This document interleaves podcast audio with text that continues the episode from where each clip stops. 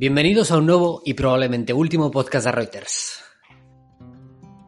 Tres hermanos y medio, un podcast donde todo queda en familia. Bienvenidos a un nuevo podcast de Reuters. Yo soy Juana Reita y desde Londres está hoy confinado en su casa una vez más Rafa Reita. ¿Qué tal? Hola, ¿qué tal? Y no es por COVID, hay que aclararlo. Es por el viento, ¿no? Efectivamente, sí. Estamos aquí que hay alarma, tenemos vientos de 140-150 kilómetros por hora y nos han dicho de trabajar en casa y el puerto está cerrado, está todo, todo chapado porque esto es como un huracán. Esperamos que no salgas volando hoy. Eh, Edu Reutz está en Hungría en una habitación compartida con otras siete personas y ahora mismo en su habitación eh, hay muchísima gente hablando, pero no te preocupes Edu porque no se les escucha mucho. ¿Qué tal estás? Bien, bien, bueno, yo me acerco el micro a la boca así para que, para que intentar que solo coja mi sonido, pero sí, ahora mismo somos ocho aquí, estoy en mi litera y muy bien, tío, la verdad, eh, me está gustando la ciudad, aunque todavía me quedan muchas cosas por visitar. Ya nos contarás qué, nos recomiendas ver por allí. Y desde un Zulo en Madrid, Titi. Efectivamente, desde el Zulo estoy. Eh, hoy no hay cortinilla, porque la cortinilla la trae Edu. Y. Nada, aquí estamos, eh, viviendo en Madrid. Eh, todavía en el Zulo este, donde me vicio a los videojuegos. Lo de la cortinilla y lo, las intros, todo eso, da igual, porque de momento nadie ver imágenes, solo nosotros cuatro que estamos aquí grabando, pero la gente que nos está escuchando está escuchando un podcast. O sea, Titi, no te preocupes por eso porque... Pero se lo imaginan. Sí, sí, se lo imaginan y probablemente, lo, lo hemos estado comentando antes, podríamos empezar a hacer los podcasts en Twitch para que la gente también nos pueda ver, para que podamos mostrar cosas de las que vamos hablando y bueno, también esos mismos podcasts podemos resubirlos a las mismas plataformas, a iVoox, a Spotify, donde podéis seguirnos para enteraros de cuando subimos nuevo podcast. Bueno, no sé si Titi estará muy de acuerdo con esto de empezar a hacerlo en Twitch porque, porque es el principal damnificado. Yo diría que hiciésemos un plebiscito eh, entre la gente, entre, entre todos los, los eh, oyentes de podcast y digan si quieren eh, o, bien podcast de Spotify sin censuras, donde yo puedo ser yo mismo, o un en Twitch donde tampoco hay censuras y puedo ser yo mismo, pero en directo. Y entonces, mis, mis, cagadas, ahí sí que no hay ningún tipo de censura. Es lo que hay. Es que a ti te le da mucho miedo lo del directo puro y duro por el tema de, de la, de que no haya nada de censura. Claro, es que yo, el, el problema que tengo es que es humor. Entonces puedo decir barbaridades, auténticas barbaridades y salvajadas, que yo lo veo desde el punto de vista del humor porque no, no, no pienso realmente así, pero creo que, que hace gracia reírse de todo. Y la gente seguro que diría, oh, tal, es que mira estos, vamos a cancelar a... a, me daría pena que te cancelaran a ti. Porque Rafa ya está cancelado, está viviendo en, en Londres. Y Edu Royce, pues bueno, es Edu Royce. Pero me daría pena que tu futuro, Juan, se acabase por mi culpa. no, no te preocupes, Titi. Ya te digo yo que voy a remarcar en todos y cada uno de los directos que tus opiniones no me representan en absoluto. Así que en ese sentido estoy más que cubierto. El tema de hoy es eh, controvertido y yo creo que muy interesante porque son situaciones paranormales que hemos vivido. Titi ya se está ahí guardando el chiste, se está controlando. Titi, Titi, es que te vemos. Es que ahora mismo estamos haciendo podcast con cámara, te estamos viendo tu cara y cada vez que digo paranormales, tú pones ya la cara de, venga, la, la voy a soltar, la voy a soltar, la voy a soltar. Eh, mentira, Juan, eso es mentira. No, no me, no me espoles, no intentes que, que, que diga barbaridades, ¿eh? Hazte solo, por favor. Eh, bueno, Rafa, empezamos contigo. Yo creo que tú, has vivido una situación bastante curiosa cuando eras pequeño con nuestro tío Rafa, que además es tu padrino, también el de Edu, y, no sé si quieres contarlo. Es una situación que, la gente puede flipar bastante.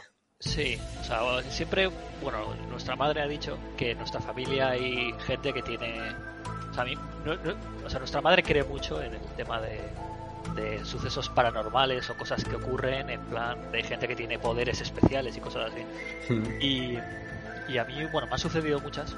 Una de ellas fue que eh, yo cuando tenía a lo mejor, pues, no sé, 13 años sería o por ahí, eh, estaba durmiendo y soñaba que estaba en, en, el club social al que solíamos ir nosotros, que era pues eh, con piscinas y demás ahí en Valladolid, y estaba hablando con mi, con mi padrino, eh, nuestro tío Rafa, que él vivía en, en, ese entonces estaba viviendo en Madrid, ¿vale? Nosotros en, Valladolid. Y eh, durante el sueño, pues estaba hablando con él, hablándole de, pues, de cosas que me sucedían a mí, no sé qué. Y en un momento dado le digo, oye, tío Rafa, ¿sabes que se ha muerto Lady Di? Y, me decía, nada, a mí esos temas no me interesan, vamos a seguir hablando del resto. Total, que el sueño continuó y al día siguiente yo me, despierto, voy a voy al salón a, a ver las, las noticias y justo me entero de que esa noche fue la noche que murió Lady Di.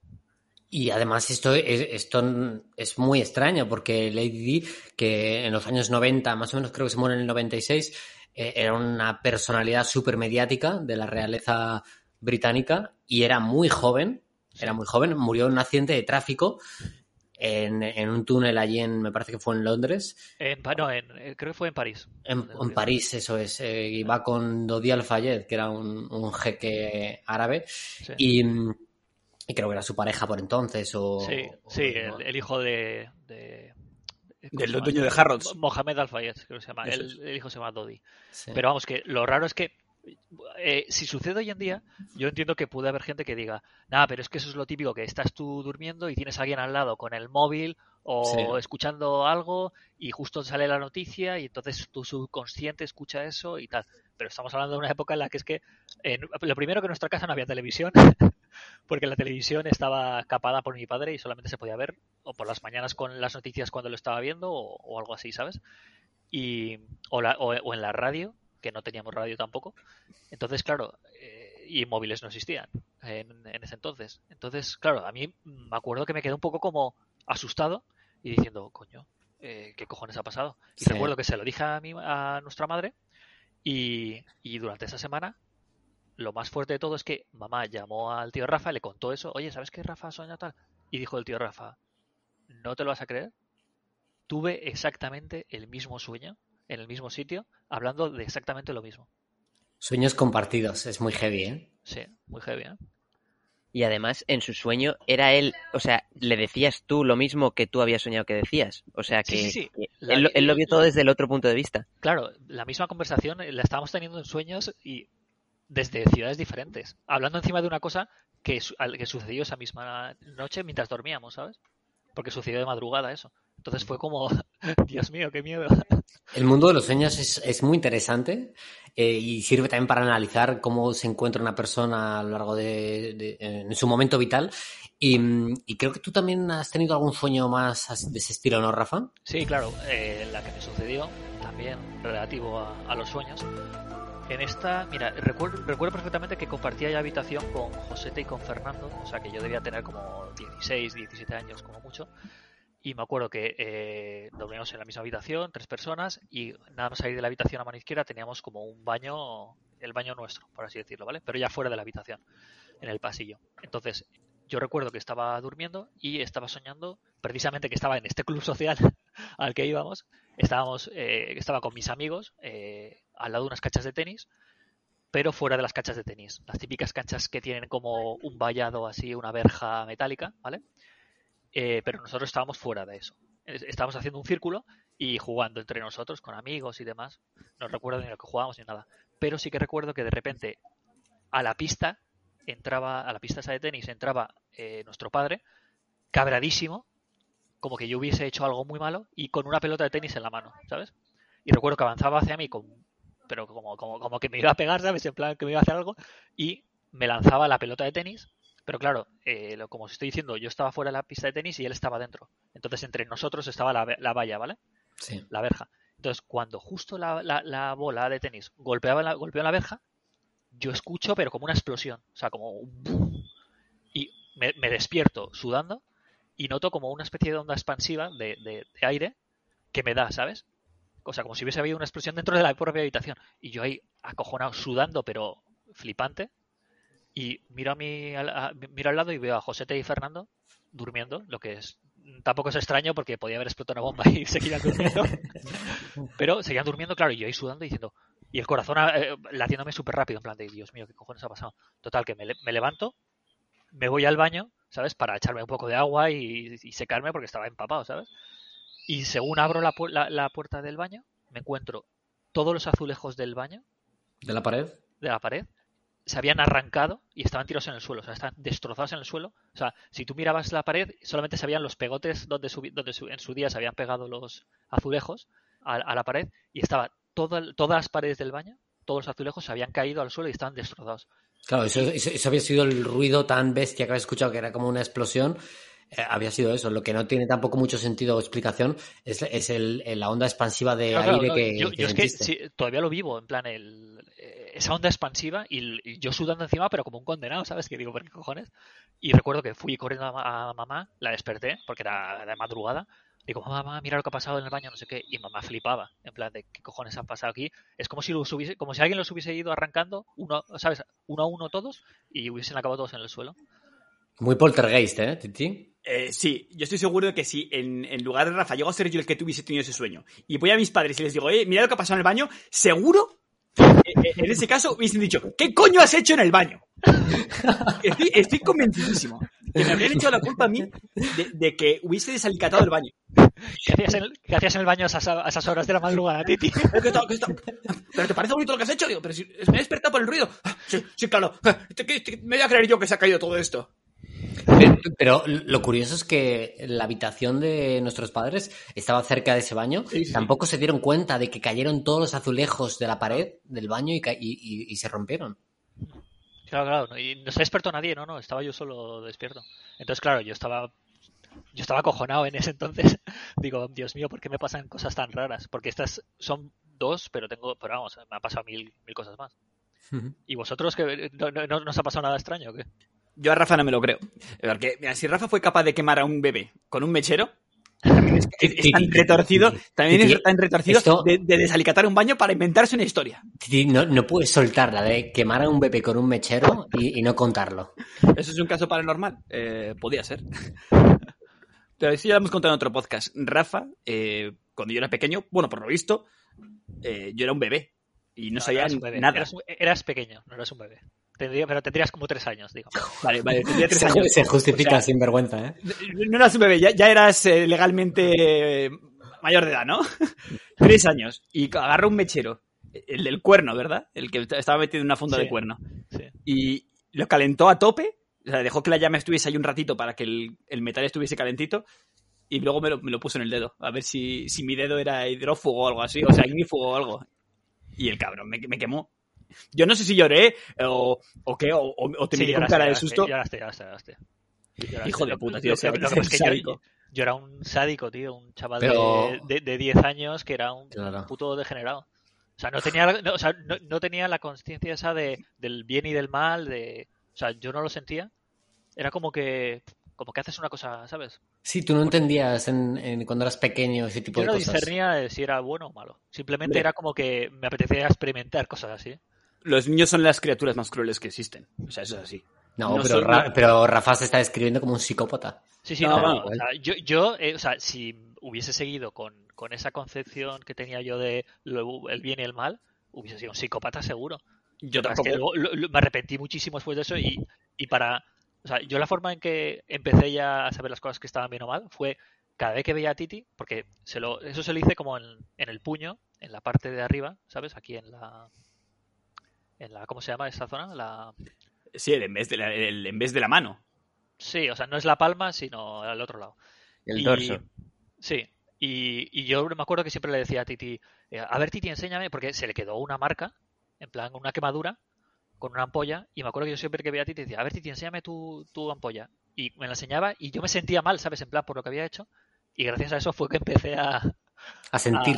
sí, a sentir como empatía hacia los demás. Madre mía, menudo sinvergüenza. Em, Edu, ¿tú has vivido alguna situación así eh, que digas, oye, esto que me ha pasado es muy extraño? Ya sabemos que tu vida amorosa tiene muchas de estas cosas, pero no sé si podemos considerarlas paranormales. Exacto, yo creo que todas las, las, más complicadas y paranormales que he vivido han sido en relaciones amorosas y ya sabéis que esa es mi especialidad. Pero yo, yo de sueños y eso, mm, ahora mismo no recuerdo nada. Pero sí que me acuerdo que también el tío Rafa, que le encantaba explotar esto de las energías y las cosas de la telepatía y todas esas movidas, cuando éramos pequeños eh, y antes de que nos robarais el coto, o sea, me acuerdo de practicar esto en el coto con, con el tío, estábamos, o sea, cogía él una baraja de cartas y decía, voy a, voy a mirarte, yo tenía que cerrar los ojos, o bueno, mirarle lo que sea, no, con los ojos cerrados, voy a mirarte y voy a pensar en el palo de la carta que estoy viendo. Y tú tienes que intentar adivinarla. Y bueno, eh, pues hay cuatro palos, al final hay un 25% de, posibilidades de acertar. Pues eh, pensaba y yo cerraba los ojos, intentaba adivinarlo y no sabía qué coño tenía que ver. Pero, por ejemplo, yo qué sé, de repente veía algo brillante y decía, venga, oros. O veía algo con, con forma así más alargada. y- Fálico. No sé, una- o, o fálico y decía, venga, bastos. Y, y, tío, pues acerté más de la mitad al final con la tontería. Y no sé, también me pareció un poco curioso y raro, pero vamos, que nada, nada del otro mundo. Y, y el tío Rafa estaba, insistía en que la telepatía era posible y tal. La verdad es que Es nuestra que, familia de se todo. podría decir, se podría decir que nuestro tío experimentó contigo. Te puso ele- electrodos en la cabeza y cosas así. Eh, se podría decir, pero creo que experimentaba más Rafa contigo a ver qué, qué era lo- el dolor, ¿sabes? No, pero es que, claro, es flipante porque en el fondo siempre se ha dicho que el ser humano utiliza un porcentaje del cerebro bajísimo. ¿Y qué pasaría si utilizase el resto? Y yo creo que muchas veces, yo por lo menos sí que creo que hay momentos que lógicamente no tenemos control sobre ellos, en que sí que podemos desarrollar, a lo mejor precisamente cuando, cuando estamos soñando o estamos durmiendo, que no tenemos tampoco un cierto control sobre nuestro cuerpo, podemos utilizar ciertas partes para realizar cosas que, es, que son inverosímiles, ¿sabes? Es ¿Te, que soy- te refieres a autofelaciones, Rafa? Ojalá, tío, estaría todo el día durmiendo. Yo es que soy muy escéptico para el tema de cosas paranormales. Entonces, siempre que pasa algo raro. Eh, cuando he sido pequeño, sí, tenía miedo de cosas, pero. Tenía miedo a la oscuridad, pero no me pasaban cosas raras. Y si, me, y si pasaba algo, yo, pues, no sé, suponía que era un ruido, algo que se. No sé, nunca he planteado que fuesen cosas esotéricas o del más Sí. allá, o no sé, igual que sí, la- el cerebro tiene mucha capacidad, pero el tema es que el, el cerebro, el cerebro te puede hacer jugar malas, te puede jugar malas pasadas y, y- y hacerte putadas de, de hacerte creer a ti cosas que no, que no son. Sí, el subconsciente también influye mucho, eh, cosas que, eh, lo que comentaba antes Rafa, que puedes haber escuchado sin haber prestado atención, pero eso ha quedado grabado dentro de tu cabeza, de tu subconsciente, que luego te lo saca de alguna manera como diciendo, oye, esto ha pasado y, y cómo ha pasado, si, si yo ni siquiera me había enterado, esto lo, lo, lo he imaginado yo que iba a pasar y no es así, es que es el, el subconsciente. Yo también soy bastante racional en ese sentido y no, y, no me suelo creer la mayoría de cosas, pero me parecen muy curiosas. Cuando era adolescente, Titi, no sé si tú te acuerdas, porque aún no venías con nuestro grupo de amigos, nosotros nos dio un verano por hacer ouijas. Po- ¿Por qué no iba con vosotros, Juan? Eh, es- vamos, vamos a abrir ese melón. ¿Por qué no iba con vosotros? Porque eras un chivato. Ah, no, no. ¿Era un chivato? Pregunto, ¿era un chivato o no? ¿O tenías Ah. miedo de que yo fuera el chivato? Había firmes sospechas de que podía ser un chivato. Sospechas tuyas, porque a, a nadie más le preguntaste. No, no, no, bueno, a ti yo te dije, tío, es que sospecho que eres un chivato. Y tú, no, no, no, no soy un chivato. Y yo, bueno, yo creo que sí. Así que por eso aún no vendrás con, con mis amigos. Eh, pero bueno, el caso, lo- a lo que iba. Aquellos veranos, mis amigos y yo nos dedicamos a, a hacer ouijas, porque no sé cómo descubrimos ese mundillo. Creo que la prima de Diego Wars nos contó que existía el tema de las ouijas, que con una monedita en, sobre una cartulina que, en la que íbamos poniendo todas las letras del abecedario y dos marcas de sí y no, podíamos invocar a los espíritus. No, y luego las let- todas las letras, ¿no? Es- Eso es. letras, números y... y Todas sí, las no. letras del abecedario, una línea de números y en el medio una- un redondo con un sí y otro redondel con un no. Y, y empezamos ahí con una moneda, nos poníamos todos, cada uno con nuestro dedo índice, eh, tocando la, la moneda y hacíamos preguntas. En plan, estás ahí eh, y la moneda en determinadas ocasiones empezaba a mover. Y, y yo, bueno, me parecía curioso, pero un poco escéptico. Yo decía, aquí hay alguien que lo está moviendo siempre es- y es así, aquí, es aquí pasa algo. Pero lo que me pareció muy curioso fue que hubo un momento en el que mm, yo, que soy bastante escéptico y tiendo a hacer muchas probaturas con esto, me alejé de allí con, con nuestro amigo Guille. y, le dije, oye, yo quiero probar que esto es real o no, porque tengo muchas dudas. Te voy a decir una palabra y a ver si es la misma eh, que, que le dice el espíritu a, a los que están allí. Y nos alejamos, Guille y yo, se le dije la palabra al oído y les dije, venga, eh, preguntadle qué palabra ha dicho. Y, y empezaron a señalar letra a letra la misma ah, palabra que yo le había dicho al oído a Guille eh, a 30 metros de allí. Pene. sí. es que, ¿ves? No, no, no, soy no, no, no. espíritu, soy Que no, espíritu. que no, no. Obvia- obviamente fue una, una palabra ba- bastante más compleja. No, No recuerdo cuál fue, pero yo ahí me quedé alucinando. Eh, no sé si fue la mayor de las casualidades de la historia coincidir en, en aquella palabra que no era una palabra común, no, iba, no le iba a decir una palabra común, pero me, me llamó bastante la atención. Yo sigo siendo bastante escéptico con este tipo de temas, pero me interesa bastante. Me parece un tema muy curioso de, de aprender y en el que profundizar. Sí, sí, a veces, a veces ocurren cosas que a lo mejor, pues fíjate que son casualidades y a lo mejor en muchos casos lo son, pero claro, las asocias a ciertas cosas y dices, coño, a ver si esto no va a ser una casualidad. Porque a mí me pasó, por ejemplo, también cuando estaba en el colegio, que estaba en primero de primaria, ya estuvieron chaval más bueno que, que sé que no, molestaba a nadie, pero en primero de primaria me acuerdo que unos mayores de estos ya que estaban en pues, lo que ahora sería segundo de bachillerato, o sea, muy mayores, me empezaron a molestar un día eh, cuando estábamos eh, cuando estábamos ahí en el recreo, no sé qué, empezaron a molestarme, a insultarme, no sé por qué, a pegarme, y digo, yo qué sé, me sacan 10 años, 12, ¿sabes? No tiene puto sentido. Pero yo me sentí tan, una rabia, pero terrible hacia ellos, tío, en plan de, hijos de puta, ojalá les pase algo a estos cabrones. Un poco carrino eso. Sí, sí, no, no, pero, pero es que un odio, tío, pero de eso que me salía dentro en plan de, "Puf, qué, qué- qué asco, tío, de gente. O sea, por- pero era por la impotencia, ¿sabes? De no poder hacer nada. Y de repente me acuerdo que al día siguiente no, no les vi ah, por ahí por el colegio y dije, "Ah, de puta madre, estos tíos, perfecto, no están por aquí y ya no me van a molestar más. Y, y, tarda- y al cabo de dos, tres días, de repente aparecen uno con muletas y el otro en silla de ruedas, tío. Hostia. Que fue- pero en plan- y, y me enteré de que es que habían tenido un accidente de coche. Eh, co- Casualmente con tu madre. No, no, no, claro, y precisamente eh, se habían chocado contra un coche que era el de mamá. A la, a la- a la que casualmente habías contado la historia el día anterior. ¿Te imaginas? No, no, pero Eh, claro, yo, yo me quedé flipando eh, diciendo, claro, porque yo justo mamá me había contado muchas historias de esto y tal. Sí, Y mamá claro, nos contó una, Rafa, acuérdate, Mm. cuando ella era pequeña, de una chica que le molestaba mucho y la puteaba mucho, y, y mi madre también deseó con todas sus fuerzas que le pasara algo porque le había puteado mucho, y la pobre acabó en silla de ruedas por una enfermedad. Sí, es que esa chica le dijo a a mamá, mañana te voy a dar un soplamocos Eso es. o un- o un sopapo. Un soplamocos.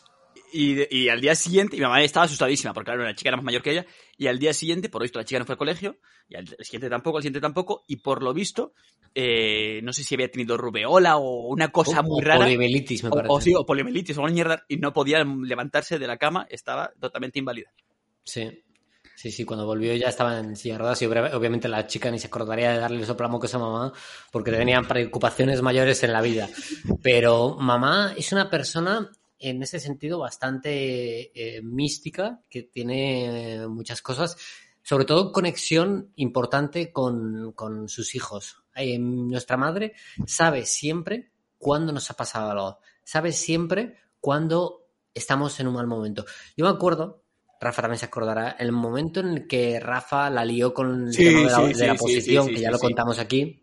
Nuestra madre, pues no se suele preocupar mucho por nosotros, nos llama pues una vez a la semana o, o igual cada tres, cuatro días y nos pregunta qué tal todo y ya está, poco más. Pero el- cuando la lió Rafa con la posición, que aquello es algo que, que le agobió mucho a él, me acuerdo que mi madre me llama y me dice, eh, ¿qué ha pasado? Y yo, ¿cómo que qué ha pasado? Y dice, sí, sí, eh, ¿dónde está Rafa? Y yo, ah, pues me he ido a dar una vuelta con él al retiro, que había ido yo a acompañar a Rafa al retiro, a dar una vuelta, a despejarse un poco, estaba ya agobiado con ese tema. Y dice, le he llamado, no me la ha cogido. Y digo, ya, bueno, pero como muchas otras veces. dice, no, no, no, algo ha pasado. Esta mañana me he levantado, he ido a ponerme mi café, me he abierto el periódico y de repente me ha venido un pensamiento súper negativo de Rafa. Y sé que algo le ha pasado a Rafa. Juan, por favor, dime qué, qué está pasando con Rafa. ¿Qué le ha pasado a Rafa? Rafa le pasa algo. Y yo, mamá, eh, nada, es un tema de la oposición, pero no te preocupes, que es que luego te llama él y te, lo, y te lo cuenta. Y dice, no, no, Juan, por favor, dime qué ha pasado, dime si es eso o es algo más grave. Y yo digo, madre mía, es, es muy heavy. Y cuando, bueno, hace poco hemos sido tíos por segunda vez y el día que nuestra hermana dio a luz, eh, quedé con, con mi madre, eh, se vino aquí a casa a comer, estuvimos comiendo con, con Camelia y yo con ella, y en el momento en que llega mamá al- a casa, dice, uff, aquí algo ha pasado, algo, algo ha ido mal en el, en el parto. Y digo, no, si Clara nos ha dicho que ha ido todo perfecto. Y al final, al día siguiente o do- dos o tres días después, nos damos cuenta que hubo bastantes más complicaciones de las que pensábamos. Y, y era mi madre la que decía, no, no, no, aquí ha pasado algo, aquí ha pasado algo, se ha liado. Es que es acojonante esa capacidad que tiene de conexión con todos sus hijos para saber en todo momento que algo raro ha pasado. No solo, si- sin necesidad de hablar con, con nosotros. No sé si hemos perdido a Edu o no, porque empezó a bailar su cámara. Sí. No, pero eso, eso sí que es verdad, ¿eh? Y a mí me pasa también con, con ciertas personas o ciertas situaciones de percibir como sensaciones y que luego se cumplan. Incluso cosas eh, que, son más lamentables, tipo, eh, me- pasan súper a menudo, ¿eh? Que voy, voy así en el coche y imagínate, tengo una lista de reproducción, imagínate, de, qué sé, mil canciones, ¿vale? Y voy así conduciendo, claro, yo no tengo, eh, o sea, para buscar la canción pues tendría que ir buscando en el móvil dónde está y tal. Entonces estoy así y tal y digo, joder, me fliparía que sonase la siguiente esta canción. Y suena. ¡Hey, hey, hey! ¡How about you fall?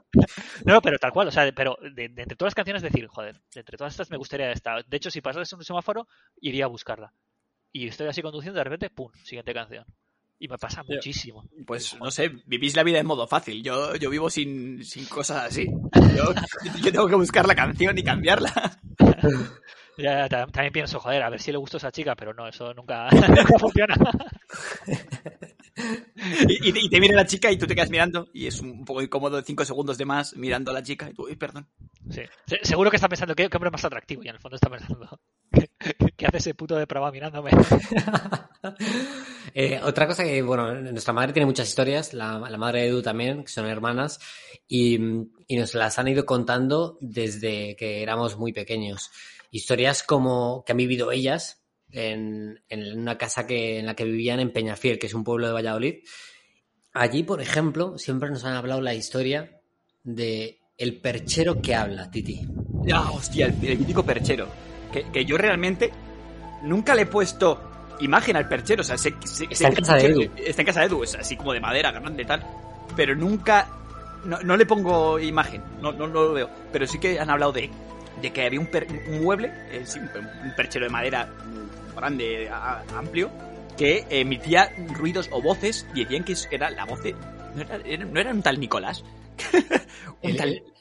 El- sí, el, el que tenía el bar que tenía el bar debajo de casa. De hecho, nuestro abuelo, es decir, el padre de, de la madre de Edu y de nuestra madre, em, debía ser una persona muy seria, no llegamos a, a conocerle, y era veterinario allí en Peñafiel. Y dicen que no era muy habitual escucharle hacer una broma del estilo espiritual o de fantasmas, lo que sea, pero que una semana antes de morir estaba un día comiendo muy serio con, ellos y dijo y le dijeron todo bien, todo bien, papá. Y dijo sí, pero no sé, estos días estoy así como raro porque no me dejan dormir Nicolás y no sé quién más. Vienen a visitarme toda la noche, están ahí hablando, se sientan en mi cama y se ponen a hablar, hablar, hablar. Y casualmente, una semana después muere de un infarto y mm, cuando va, llama al médico le dice, oye, creo que me está dando un infarto. Llega el médico allá a su casa, abre... Le, le- el- le dijo, le dijo, tírame las llaves por la ventana. Sí, pero está- él está- bajó a abrir. desde el segundo eh, se asoma a la ventana y ve que ya está el médico y dice, vale, te bajo a abrir. Baja y a abrir y a, a escasos metros de la puerta eh, acaba muriendo.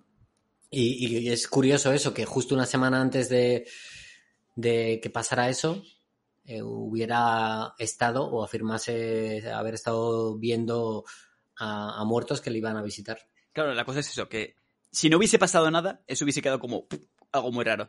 El caso es que pasa y tú lo relacionas con algo anterior que te ha dicho. Yo creo que eso- ahí está siempre el esoterismo, las... Son coincidencias. Yo creo que al final son coincidencias. Muy, muy, muy bestias en algunos casos, como, como aquella vez cuando estábamos tú y yo y Juan en casa, podría ser algo esotérico también, si, si Tristán o yo estuviese muerto. Pero es que estábamos en casa, eh, vinieron a buscar un mueble de, a, a- Ay, a- buah, a la, eh. a la penthouse. Esa Estábamos es la Juan- hostia. estábamos Juan y yo viendo una serie en casa. Eh, era era, mm, Fariña, que es una serie española de, sobre, sobre la droga en Galicia. Y, y de repente, eh, pues, pum, llaman a la puerta y venían a buscar un mueble casualmente de, de nuestra compañera de Inés. Cuando se abre la puerta, entran unos transportistas, tal y cual, y dicen, no, también está el, el que viene a comprar el mueble, que es el marido de la, la chica que lo compra. Entonces, puede pasar y ver el mueble, cómo está. Entonces, sí, sí, pasa el señor, entra, y estaba la serie parada, Sí. eh, teníamos pues las cámaras de Juan y cosas por ahí tiradas encima de las mesas. Y entonces el tío entra, ve, ve que estamos viendo la serie y dice, anda, qué, qué buena serie. Nosotros, sí, sí, sí. Se pone el tío a mirar el mueble un ratito. Que, está, que estaba embalado y le dice a los transportistas, oye, eh, ¿por qué no lo quitáis el embalaje? Así veo si está en buen estado antes de llevárnoslo. Y le dicen los, trampo- los transportistas, no es necesario porque nosotros mismos lo trajimos aquí en su día, en la anterior mudanza. Y se queda el tío diciendo, ¿qué? No, no puede ser. Dice, ¿pero qué es esto? ¿Una cámara oculta? Y nosotros nos quedamos diciendo, ¿qué cojones dice este tío? A todo esto, sobre la estábamos Titi y yo en gallumbos, porque era verano a pleno julio en Madrid, que hacía un calor que flipas. Estábamos ahí con en calzoncillos y con una pistola de aire comprimido de estas de Airsoft de Titi encima de la mesa. Con, con la- con las cámaras, con, eh, con, Sí. con el, botón, el botón de YouTube por ahí suelto, por la, por la, por la santería. Entonces él dijo, eh, ¿esto es una cámara oculta o algo? Y nosotros, ¿cómo? Entonces, la conversación siguió, pero no dimos, no reparamos en eso. Pero aún así, Juan, yo, yo miraba al tío y decía, su cara me suena, su cara me suena. El caso es que se marchó y según ponen la serie, digo, cago en Dios si es este tío. El tío que estaba en la serie, el Tristán huyó, el personaje que salía, que es el inspector, joder, era el pavo que había venido a buscar el mueble y a revisarlo. Y por eso el pavo se pensaba que, que era una que era una cámara oculta, porque entra allí, dos pavos le reciben en gallumbos, con una pistola encima de la mesa, porque él está haciendo además una película de eso, de, de temas turbios. Los transportistas que le dicen que no hace falta desembalarlo, es decir, que no quieren perder mucho tiempo. Y encima él no tiene nada que ver con el mueble porque es cosa que le manda su mujer. O sea, que es, Exacto. es el plan perfecto. Sí. Y, y el tío estaba rayadísimo. Y Pero- claro, yo, pero- eso más que paranormal, Titi, yo diría que es una casualidad es- bestial de la vida. es la mayor casualidad de la vida. Pero Sí. es. Y si, y si a Tristán yo le hubiese pasado algo y hubiésemos dicho, hostia, Tristán yo. No sé, eh, yo, yo siempre pienso que son casualidades que cuando tú, cuando pasa algo malo, dices, Mm. joder, mira que el otro día me dijo que le dolía tal, o que le, le había pasado tal, o que había visto un gato negro. Sí. Bueno, y volviendo al tema del perchero, que antes no me funcionaba la conexión, ya sabéis que estos hostels no son muy, muy confiables. Me acuerdo que un día de repente estaba, bueno, yo sabía que, mis padres que habían recibido, bueno, mi madre había recibido los muebles de la herencia de la abuela justo en esos días. Y de repente estaba yo tomándome una Coca-Cola viendo una serie con mis padres, una película, y me acuerdo de ver la Coca-Cola que empezó a rotar sobre su propio eje y a moverse encima de la mesa. Y yo estaba flipando y no entendía nada. Y se lo dije a mi madre y me dijo, ah, ¿sabes qué puede ser? Que justo hoy han traído el perchero que habla a casa. Y yo, no me jodas que vamos a tener eso en nuestra casa ya para siempre. Ya, una buena explicación para todo, ¿eh? No, no te Claro. preocupes, ¿eh? todo se explica porque debe ser por el perchero. Eh, Pu- Puede ser el perchero o puede ser la condensación de la lata fría o del vaso, porque Edu toma siempre la Coca-Cola en vaso, el vaso muy frío con la Coca-Cola y se empieza a deslizar con la condensación encima de un cristal. ¿Es o no es posible? Pues fue precisamente la lata, ni siquiera estaba en vaso. Pero te juro que es la única vez que me ha pasado en mi vida y yo no sabía que estaba el perchero ahí. O sea, yo no lo relacioné con ese. Oye, Edu, ¿y tu madre también tenía un cuadro de, de herencia, que era de, nuestra abuela, que también eh, generaba cosas turbias, ¿no? Sí, sí, mis padres, o sea, ese cuadro se lo, se lo dejó mi, ma- mi abuela a mis padres cuando, bueno, cuando nos mudamos a una nueva casa ahí en Majadahonda y estaba el cuadro en el cabecero de mis padres, encima de la cama. A ver, el cuadro es un cuadro de unos molinos con una tormenta bestial encima. Entonces, la parte de arriba da un poco de mal rollo. Y mi madre veía salir todas las noches de ese cuadro un diablo alado. O sea, cosas rarísimas, pero siempre lo mismo por las noches. No sé qué se toma tu madre, pero te juro que quiero que me pase un poco de eso, ¿eh? Y- y- Pues precisamente tu madre también veía cosas muy chungas en ese cuadro. O sea, debe ser una droga sé, que comparten las dos. no, el camello, que debe ser el mismo. Sí, decía que era la puerta del infierno o no sé qué. Y, y- y- ¿dónde, ¿dónde está ese cuadro, por cierto? Claro, es que luego, eh, cuando ya, cuando murió la abuela y se repartieron los cuadros y todo eso, ese lo pidió el tío José, que es, bueno, es nuestro tío, el hermano de nuestras madres, y porque a él se la sudaban todas esas cosas que decían nuestras madres, no confiaban en nada de eso. Y cuando se lo dieron, lo tuvo colgado un día, empezó a ver cosas raras y le salió al cuadro por detrás una mancha roja con una cara. Y no hemos vuelto a saber nada del tío José entonces. Exacto. Hostia. No, no, lo descolgó y lo guardó. ¿En serio? Está ahí tirado en algún almacén porque nadie lo quiere tener. Oye, pues yo necesito un cuadro aquí, ¿eh? Para... El único cuadro que, te- que tendrías en tu casa sería ese. Sí, sí, te imaginas. Que va, a mí con las cosas raras que me pasan, seguro que sale el demonio de verdad, tío. Desapare- desaparezco y aparezco en el cuadro pintado, ¿te imaginas? Y, y lo peor es que te intentarías liar con él. Ya, tío. Yo creo que se acojonaría. Diría, hostia. O le quemarías la- el dorso de la mano.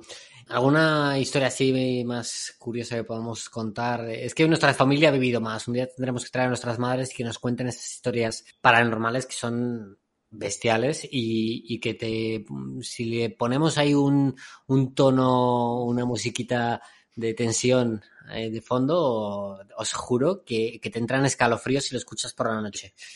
Yo, yo quiero, quiero comentar un, un- un sitio donde he estado yo que, que de, verdad que, que sientes cosillas. En Viana de Cega, eh, bueno, tampoco, qué cojones, voy a mandar a la gente para allá, que hagan peregrinación. Cerca de Viana de Cega hay un hospital abandonado, que fue un hospital de tuber para tuberculosos y después fue un centro de, de Asprona, que es para, pues para gente con síndrome de Down, eh, minusválidos. Pues en ese hospital, por lo visto con el tema del... Y luego fue un psiquiátrico también, qué cojones. Entonces, eh, ahí sufrimiento y mierda de esas han debido pasar a, a- a Mansalva y ese est- estaba tapiado en un principio. Pues lo rompieron, al principio, pues los primeros que entraron allí lo rompieron, lo desvalijaron entero. Y si tú entras en ese edificio, que ves restos de cosas, tú notas uno, un- uno, a lo mejor fuera un calor mortal y dentro, sí, por las corrientes, lo que sea, hace un frío, un frío helador, pero helador de, de que te baja la temperatura una barbaridad. Y da miedo, tío, da un miedo. Ahora ya está un poco más desmejorado, pero te lo juro que al, al principio, ¡fua! Había que tener los cuadrados para entrar. Y por la noche entrar ahí, ojito, ¿eh? Bueno, Rafa perdió allí la virginidad. No, no, no. Lo que iba a decir es que, precisamente, si la gente está interesada, puede ir a uno de los vídeos de Reuters de eh, la vida de un asesino en serie que se rodó parcialmente en ese, Es Es verdad. verdad. en ese sitio. Está Ahí en lo puedes ver. Una de las mm, superproducciones del director Rafa Roita. Efectivamente. El vídeo con menos visualizaciones de Reuters. Vais ahí y lo buscáis. Eh, eh, super vídeo, de verdad. O sea, muy currado, con, eh, con coñas muy, muy bien buscadas, con si te gustan las películas de miedo, no sé, un incomprendido. un buen reparto, eh, el Billy Walsh español. Y bueno, después de repasar todas estas historias, creo que es buen momento para relajarnos un poco y pasar al consultorio amoroso.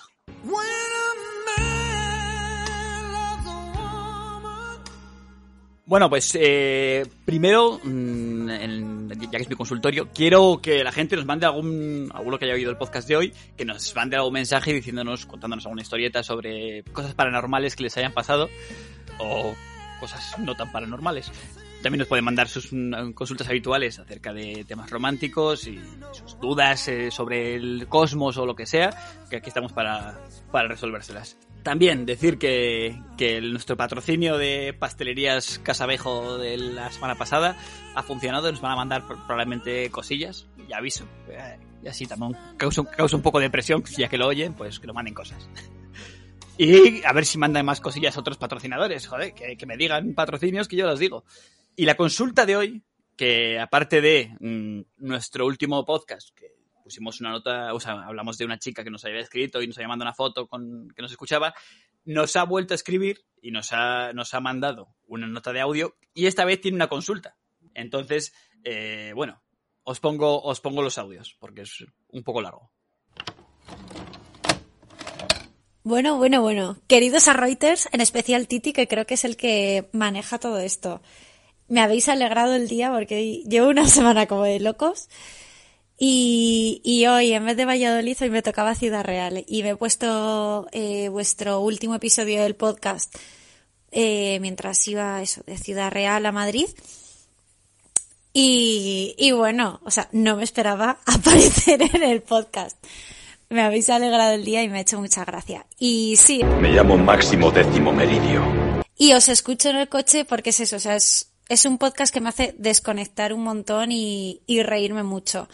Entonces, en los viajes, sobre todo en las vueltas que vengo como súper cansada, con mil cosas de trabajo, demás y tal, me ayuda muchísimo como a desconectar, a sacar una sonrisa y demás. En mi defensa diré que también os pongo, eh, cuando se me acumulan así varios episodios, los domingos cuando preparo eh, comida y tal, que se corta. Cuando eso, estoy haciendo como la comida de la semana en casa como momento relax. En el metro no os puedo escuchar porque no, no voy en metro, voy siempre en el coche para ir de un sitio a otro en el trabajo y de diario, si no normal, o sea, son 10 minutillos, 20 o así de trayecto en coche, entonces no me da para centrarme en escuchar vuestro podcast y os reservo para los viajes largos. Y ahora, pero esto sí que, Titi, haz tu magia y oculta mi nombre con cualquiera de los seudónimos que pones. Pregunta para el consultorio amoroso, eh, porque también me hace mucha gracia esa sección. Bueno, bueno, bueno, bueno. A ver, a ver. Eh, vamos, a, vamos a ver. Eh, joven desconocida. Pero vamos a ver, Eh, Titi, Titi, Titi, un segundo. O sea, ¿y la, y la consulta? ¿La has cortado la consulta? eh, corto la consulta para poner un, un velo sobre, sobre su nombre, que el que no se acuerde, pues que se acuerde en otro momento. Pero, eh, a ver, chiquilla, eh, joder, macho, eh, dice, no, tal, yo 10 minutos, 20 minutos. Escucha, que esto es un consultorio gratuito, pero que tenemos tiempo, ¿eh? Vamos a ver. Me, me encanta que, que nos, que nos adule y nos, eh, nos cuente todo lo que, lo que le gusta vernos en, eh, escucharnos en, en sus ratos libres, pero hay que ir directamente al grano, ¿eh? Que, por favor, por favor. Pues, pues a mí, Titi, a, a mí me gusta que, que se explaye y nos cuente su visión. Bueno, Porque- si quieres, si quieres te dejo como, ver cómo acababa, que le estaba comentando una cosilla a Rafa. Claro, sí, sí, por favor, deja, Vale, deja vale. esa parte. Vamos a escucharla. Y ya que Rafa no me va a dar el bendecimiento este para salir de Friendsonia, porque todavía no me apetece casarme, pues ahí va mi pregunta. Mi pregunta o ayuda barra consejo que os pido es que los últimos tres, cuatro chicos que he conocido parecía como que la cosa iba bien, mm, como empezar a hablar y demás y tal, quedar alguna vez o quedar más veces, incluso llevar eso, un mes, dos meses conociéndonos. Y siempre por una cosa o por otra me acaban haciendo ghosting y desaparecen del mapa eh, nivel heavy. Entonces, nada, es eh, pediros vuestra ayuda como vuestros tips para evitar el ghosting o cómo reaccionar en estas situaciones, porque una ya se empieza a cansar. Enhorabuena por el podcast, chicos. Bueno, Rafa yo creo que va a ser el, el idóneo para responder a esto porque es un experto en el tema del ghosting. Eh, muchísimas gracias antes de responderte por todas las palabras, por todos los mensajes que nos has mandado y por permitir que te acompañemos en tus viajes. Antes yo quiero decir, hay que ser hijo de puta, antes de que Rafa diga su, su, su speech sobre, sobre amores. Hay, hay, hay que ser hijo de puta, te lo juro. Tío, para hacer ghosting a alguien por la puta cara. O sea, ya, ya puede haber motivo. Tío, dejar de hablar a una persona, o eh, eh, desaparecer, Sin, O sea, sin me- dar me- explicación. sin dar explicación, me parece ser un hijo de puta. O sea, Sí. hay que ser desgraciado y muerto en vida para... Es de o sea, cobarde. Titi, Titi. es muy de cobarde, o sea, me- te lo juro, se me llena la boca porque es que, uff, que te meto, hostia, que te Sí. meto una hostia, que te mato. Titi, ahora es cuando yo te pregunto eh, quién es la última persona que te ha hecho ghosting o cuántas veces te han hecho ghosting porque se te ve muy... Sí. Te tomas como muy No, personal. no, no, no, no, no, no, o sea, es que me daría rabia, me da- te lo juro por mi vida.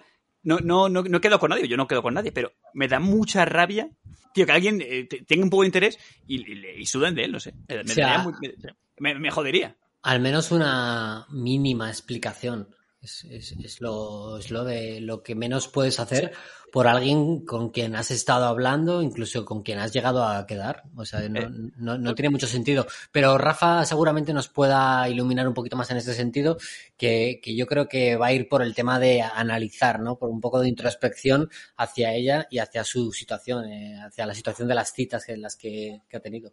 Sí, o sea, yo lo que pienso es, eh, bueno, hay una serie de factores que pueden hacer que, porque no es que digas, hemos tenido una cita o dos citas y de repente la otra persona desaparece de golpe, porque ha visto algo turbio o no le has gustado y tal, sino que es en plan un mes, o sea, que habéis quedado varias veces y de repente desaparece. Entonces, puede Y, ser. y- y el hecho, Rafa, de que ha pasado más veces. Es decir, que puede eh, Claro. llegar a convertirse en un patrón. Claro, exacto. O sea, si fuese una cosa que te ha sucedido una vez, dices, vale, puede ser que la otra persona tal, pero al ser ya muy reiterado, es como que hay algo que estás haciendo que les está asustando a todos ellos. Entonces, puede ser, uno, que seas muy intensa en el sentido de que, de que a lo mejor les, se agobia, porque les, escribes muchísimo, estás muy pendiente y, y a lo mejor son personas que, que quieren ir llevándolo a otro ritmo y tu ritmo es demasiado exigente para ellos.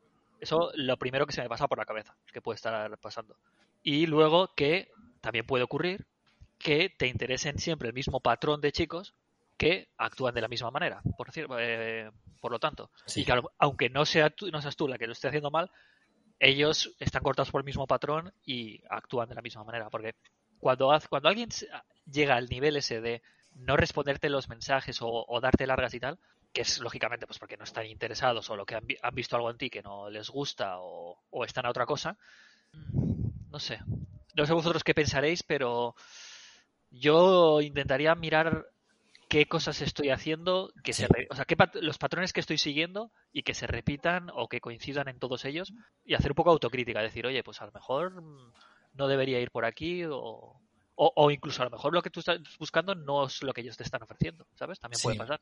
Yo creo que van por ahí los tiros, porque es eso, si pasa una vez, ok, puede ser. Dos veces, vale, pero si ya empieza a convertirse en algo reiterado, ahí creo que hay que hacer un, un análisis, una introspección y decir, vale, ¿qué estoy haciendo mal?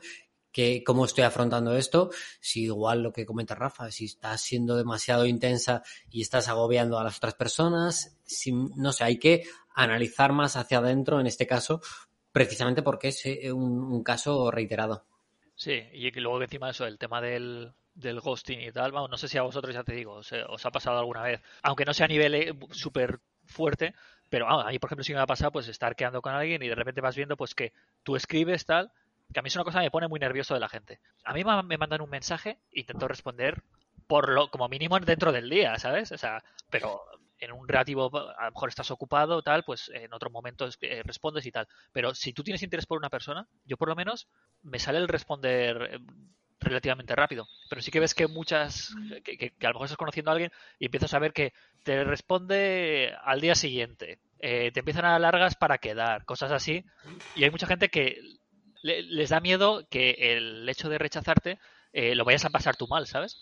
Y en el fondo es lo, lo que con lo que menos vas a sufrir es si alguien te dice, mira, lo siento mucho, eh, me, me encanta conocerte, pero no ve- creo que no vamos a llegar a nada. Es mucho más valiente y bueno decir eso que no estar dando largas o, o- o quedándote en silencio porque la otra persona le vas a hacer sufrir o pasar lo peor debido a tu actitud. Sí. No sé qué os parece. Y, y no solo el ghosting, o sea, la gente que practica ghosting no es solo un tema de, eh, mira, no lo voy a hacer para no hacerle pasar mal momento a esta persona, sino también es un tema de cobardía, de no me atrevo a, a poner la- las cartas sobre la mesa y a decir, oye, no, no me veo aquí, no, no quiero seguir conociéndote. Y es muy injusto. Sí, es que te iba a decir cobardía o, mala educación. O sea, es que, no sé, me, parece mal que co- como hombre que yo soy, no me veo representado en esos tíos que, que desaparecen. Entonces digo, joder, qué rabia me da que- que haya chicos que buscan pareja y, y- y- y no, la tengan, no tengan las oportunidades. Porque hay desgraciados que, que hacen ghosting y meten miedo a las mujeres. Joder, le- les estás pintando a los que hacen ghosting Sí, sí. Cada uno tendrá sus motivos y su forma de ver las cosas como si fueran los mayores desgraciados de la humanidad. Lo son. Claro, además, Titi, solo estás teniendo en cuenta a los tíos que hacen ghosting. O sea, las Bueno, tías hacen ghosting igual. O Eh, sea, vale, es una vale, especie Sí, sí, la- la- las tías lo hacen igual, desde luego. A mí no me han hecho ghosting, por esto digo. Yo, me, me- yo se lo decía a la chica porque Pero- son tíos lo que le estoy diciendo. No te han hecho ghosting porque tampoco has dado pie a que te hagan ghosting. Es que ni siquiera quedas con nadie. Tampoco, tampoco de a, que- a pie que me hagan ghosting. Entonces, no sé, también tengo una- un carisma atrapador. Pero, pero no sé, no, no entiendo por qué, tío. No puedes dar una, un- una explicación. Mira, es que no me gustas, es que me he dado cuenta de. Tío, hay tiempo. Sí. Eh, Luego, si siete años después si quieres hacer ghosting, o no sé, es que ya un mes me parece mucho tiempo para que no dar una explicación. Sí, las cosas son mucho más sencillas de que eso. Por eso, a mí cuando me ha pasado, digo, a lo mejor me ha pasado en mi vida dos veces, pero me da, me, da rabia, porque es como decir, joder, o sea, no me, no me tengas ahí en vilo porque piensas, oye, a lo mejor eh, me estoy imaginando yo cosas que no son y tal, sino simplemente lo dices de primeras y ya está, que no pasa nada, pero nos, nos ahorramos mucho tiempo mutuamente, ¿sabes?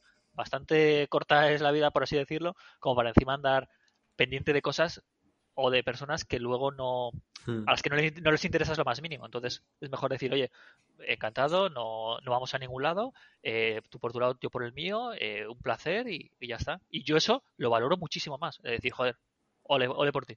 Oye, y cuando hablamos de ghosting, estamos mm, diciendo de desaparición completa, no volver a responder ni absolutamente nada, ¿no?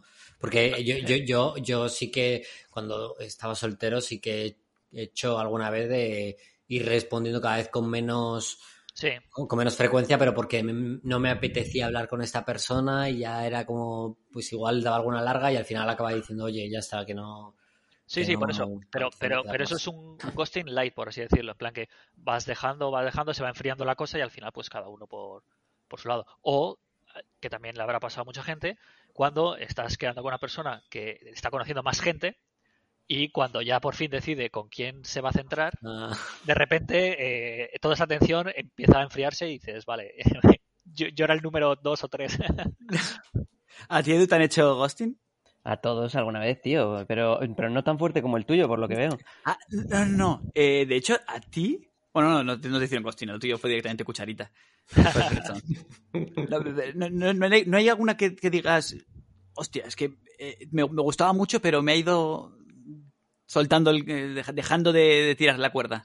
Que ahora recuerde, ¿no? No sé en quién estás, en quién estás pensando tú. No, no, no, te, te- te pregunto, te pregunto. Que yo quiero saber sobre, sobre tu vida amorosa, Edu Roig, ya que estás en el extranjero. No, no, no. Es que, tío, llevo, llevo mucho tiempo, ya no me acuerdo de ninguna, ninguna de esas historias. ¿Y le estás haciendo ghosting a alguna chica tú, aprovechando tu huida al extranjero? ¿Qué va? ¿Qué va, la verdad? se la ha pensado, ¿eh? Se la ha pensado. Llevo muchos años ya retirado de, del mercado. Nah, Edu Roig se, me, me vuelve a fallar. Yo esperaba una, una historia triste y, y- y- y cómica a la vez. Yo por experiencia propia diré que si no queréis que os hagan ghosting, no digáis te quiero en la primera cita.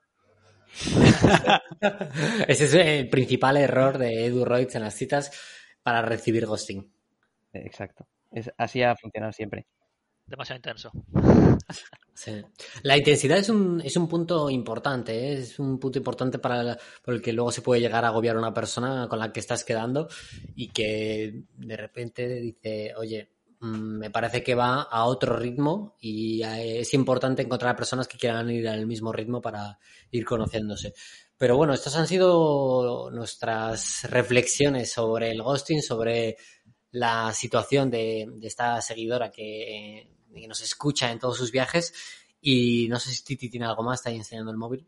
Sí, también deciros que nos comentó un, un oyente también que, eh, efectivamente, hablando del, del podcast anterior, de cosas que, que, que se dejaron de hacer, eh, Reportero Doc, la, serie, la, la revista de la que hablamos, ¿Sí? sí que duró mucho, que él, él es del 2003, y los, y los llegó a pillar, Onda. Que los pilló por suscripción. Te suscribías mensualmente y te llegaban a casa. Así que un chico del 2003 ha leído Reportero Doc. Qué grande. Eh, y qué grande. dice que un saludo a Edu y a su novia. Ojo. Eh, claro, es que quedado plano. sí, Sí, sí. ahora mismo se la, se la ha congelado la imagen en cuanto Titi ha dicho lo de un saludo a su novia. Pero sí, del tema de Reportero Doc hablamos en el anterior podcast en el que repasábamos cosas de los 80 y 90 que, que creíamos que se habían perdido.